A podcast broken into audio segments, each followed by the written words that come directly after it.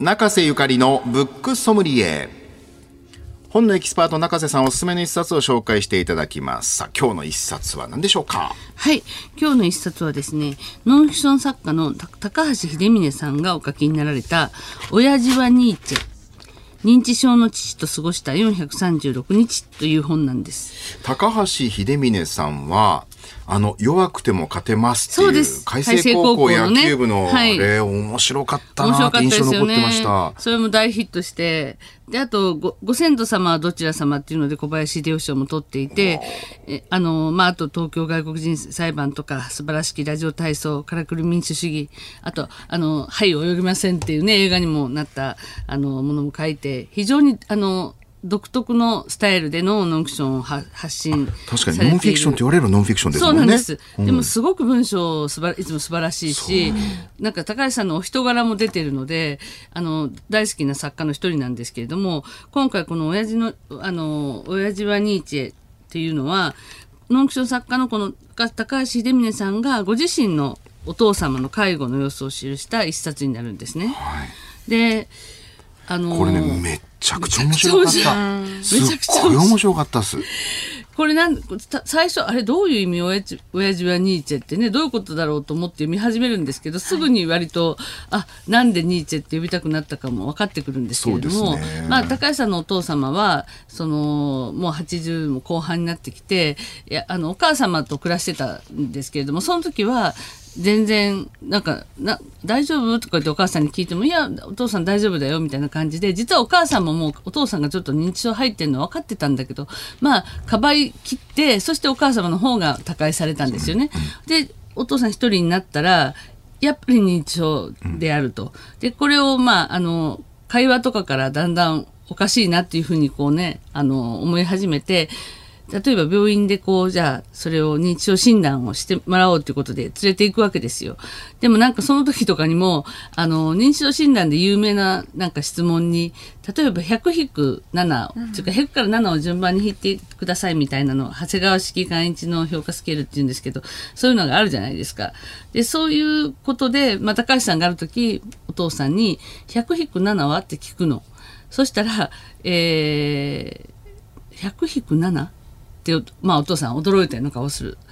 そう、100引く7だよ。だ父、あのお父さんは、100引く7って、こう引くのかって綱引きのような仕草をする。そうそうなんかね、うん、大喜利みたいなことそうそうそう。はい、で、そう引くって、じ、だ直に？直に引くの？真面目に言ってるんですよ。はい。だから、こう、直に引いちゃうのかってお父さん言うんですよ。うん、いいのか？いいのか？それでいいのかって聞いてるんだよ。いいですって言うか引いてみてよって言うと、直にお前ね、直にって簡単に言うけど、そりゃ大変だぞ、とかね、そう。そう。で、100たす7はいくつ？じゃあ、あの、いくつって言ったらわかるよ。100たす7だろ？それはわかる。わかるけど、それをどこに持っていくんだい？いや、持っていかなくてもいいんだよって言うと、お兄ちゃんはそう言ったってそういうわけにはいかないだろう。足された方の身にもなってみろ。もうこの辺の問答がもう本当にね、あの、もう爆笑なんですけども、はい、これはあの、取り繕いっていう一つの、あの、認知症の時の、あの、割とポピュラーな、なんか、わからないとか知らないとかを言わないで、取り繕うことの一つの、あの、割と出る症状なんですね。まあ、言い逃れの症状なんですよね。で、認知症介護の基本は、言うことを否定否定せずに話を合わせる。怒っていけない。否定せずに話し合わせるってことが大事だっていうことで、で、まあ、高橋さんの場合、本当にすごいノンフィクション作家という仕事が人にインタビューするのが日常的なことなんですごい上手なんですけど、うん、それをずっとメモしていくんです、ね、メモしていくんですよ。でするとなんかた、うん、確かに認知症の方がおっしゃってること、とんちんかん、ちんぷんかんぷんなんだけど、よーく言葉だけメモした言葉を見ると、うん、すごく哲学的なことを言ってるんじゃないかっていうことに高橋さんは気づき始めるね、ここってどこだよって言われた時に確かにここはここだよって俺らは思ってるけどでも本当にここって存在してんのかとか、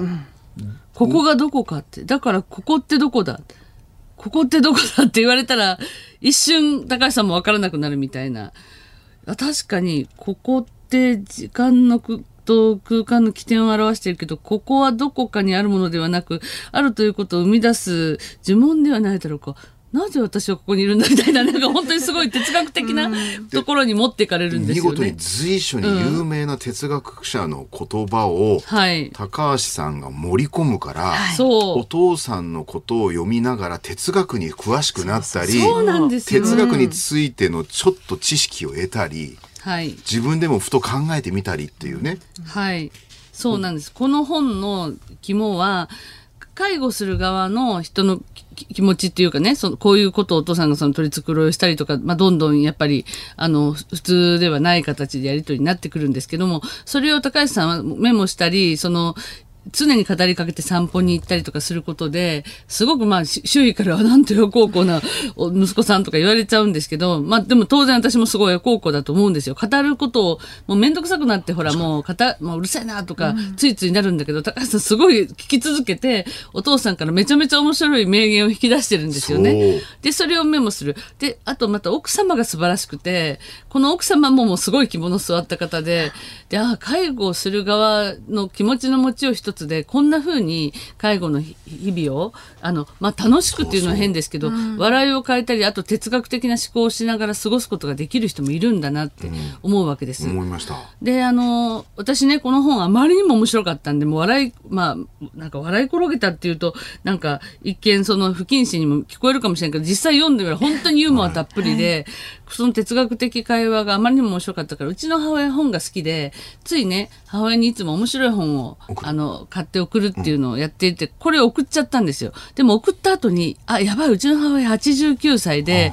その、その自分がボケるんじゃないかということをすごいいつも気にしている人なので、あ、なんか当てつけみたいな変なもん送っちゃったかなと思ったら、もう母親からもう、ものすごいもう、こんな面白い本もうありがとうっつってもうゲラゲラ笑って読めて明るい気持ちになったって言って、その認知症に怯えてて認知症になる側のであるはずの人からもこの本はすごい勉強になったっていうわけ。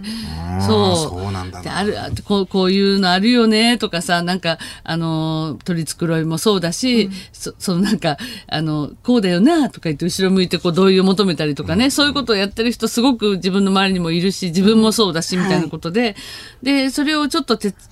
あなんか考えてみたら哲学的っていうのもすごくよくわかるよっていう。